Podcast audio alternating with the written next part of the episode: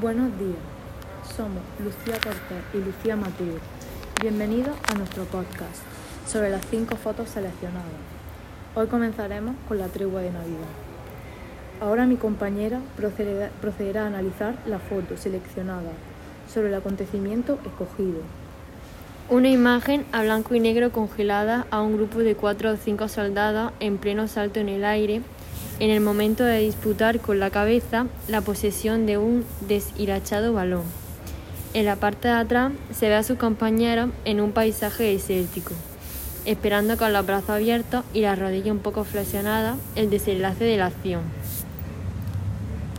¿Hubo algún antecedente antes de la tregua de 1914? Antes de la Navidad de 1914 hubo varias iniciativas de paz. La Carta Abierta de Navidad fue un mensaje público de paz dirigido a las mujeres de Alemania y Austria, firmado por un grupo de 101 mujeres sufragistas británicas. El Papa Benedicto XV, el 7 de diciembre de 1914, había pedido una tregua oficial entre los gobiernos beligerantes pidió que las armas callaran por lo menos una noche para que cantaran los ángeles, que fue rechazado por ambas partes. La tregua se produjo cinco meses después de que comenzara la guerra. Las hostilidades se, habían calmado, mientras los líderes, los líderes de ambos bandos reconsideraban su estrategia. Después del estancamiento en la carrera al mar y el resultado indeciso en la primera batalla de Ypres. Como ha dicho mi compañera, la tregua sucedió entre 1914 y 1915. Fueron dos días normales. Las treguas navideñas fueron particularmente significativas, debido a la gran cantidad de hombres involucrados y el nivel de su participación. Fueron normales ya que en una guerra que se libró desde una trinchera donde las condiciones eran tan inhumanas que el promedio de vida de los soldados era de seis meses. Sin embargo, ese 24 de diciembre iba a ser un poco diferente a los anteriores días de la guerra. ¿Y eso por qué? En medio de los duros enfrentamientos, durante la Nochebuena de 1914, se prendieron velas y se cantaron canciones. Los soldados alemanes colocaron sobre el borde de las trincheras abetos iluminados, que le habían enviado los altos mandos. Cuando las tropas alemanas comenzaron a decorar sus trincheras, luego continuaron con su canción celebrando villancicos, especialmente Natch, Noche de Paz. Las tropas británicas en las trincheras al otro lado respondieron entonces con villancicos en inglés. Eso suena muy interesante, pero lo que pasó el 25 de diciembre os va a sorprender aún más. La mañana del 25 transcurrió bajo la misma calma. Los soldados alemanes comenzaron a cruzar hasta las trincheras que hace pocas horas eran enemigos, pertrechados nada más que con abrigos y banderas blancas. Llegaban bascullando palabras en inglés. We no shoot and no work today. No disparamos ni trabajamos hoy. Entonces ocurrió que algún soldado del bando alemán dio una patada a un balón, como toda invitación para zanjar la diferencia con goles. No se sabe quién puso ese balón en juego, pudo ser un soldado inglés perteneciente al Football Battalion, un batallón del ejército británico integrado por futbolistas y al que se le unieron árbitros y aficionados. En total fueron 122 los futbolistas que peleaban de lunes a viernes y jugaban al fútbol los sábados, con el correspondiente permiso. Esto me recuerda a un artículo que leí no hace mucho, donde un soldado aseguraba que nadie quería seguir con la guerra, pero los superiores sí, y amenazaron con castigar a quienes desobedeciesen. Con el año nuevo, ambos bandos reanudaron su actividad, dice el historiador, pero en su carta y diario, los soldados reflejaron el grato recuerdo de la tregua. ¡Qué maravilloso! escribe un combatiente alemán y qué extraño al mismo tiempo. Tienes razón, la cobertura en Alemania fue más silenciosa, con algunos periódicos criticando fuertemente a quien habían participado y no se publicaron fotografías.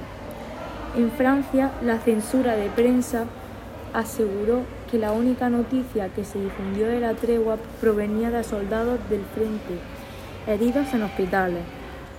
La prensa finalmente se vio obligada a responder a los crecientes rumores, reprimiendo un aviso del gobierno de que confraternizar con el enemigo constituía traición.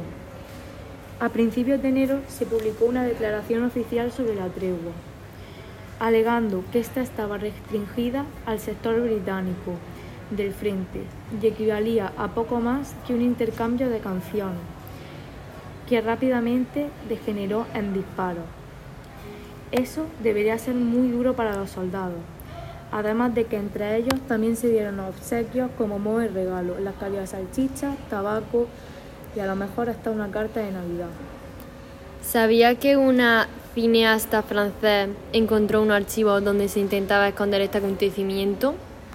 El cineasta francés Christian Carion, director de la película sobre la tregua Joyeux Noël, nominada al premio Oscar a Mejor Película de habla no inglesa, se fue hasta el archivo de Vicence, no muy lejos de París, donde encontró documentos de los servicios secretos franceses, que se habían encargado de censurar cualquier información que hiciera eco de los hechos. A diferencia de los diarios ingleses y alemanes, donde se encuentran crónicas de aquellos días. Esta tregua también sirvió para recuperar los cuerpos de los recientemente caídos en batalla detrás de las líneas enemigas y así poder enterrarlos. Las ceremonias de entierro contaron con la presencia de soldados de ambos bandos, todos llorando a sus caídos y ofreciéndose mutuo respeto. Es difícil de creer, pero en algunas zonas esta tregua duró hasta Año Nuevo. Lamentablemente, en otras, el 26 ya volvía a estar la guerra, y lugares donde habían disfrutado tanto jugando al fútbol o cantando villancicos volvían a ser campos de sangre. Un dato curioso es que la semana previa al 25 de diciembre, soldados franceses, alemanes y británicos cruzaron las trincheras para intercambiar saludos y charlas estacionales. Muchas personas se piensan que los años siguientes hubieran más tregua. Algunas pocas unidades concretaron un cese al fuego, pero las treguas no fueron tan extendidas como en 1914. Esto se debió en parte a las órdenes fuertemente redactadas de los altos mandos de ambas partes. Prohibieron las treguas. Para 1916 los soldados ya no estaban dispuestos a una tregua. Lucía, ¿podrías compartir tu opinión? Mi opinión es que, pese a las circunstancias, estos soldados eran también personas, que necesitaban unos días de Navidad donde poder relajarse y estar tranquilos. También necesitaban realizar actividades de ocio como el fútbol. Pienso lo mismo que tú.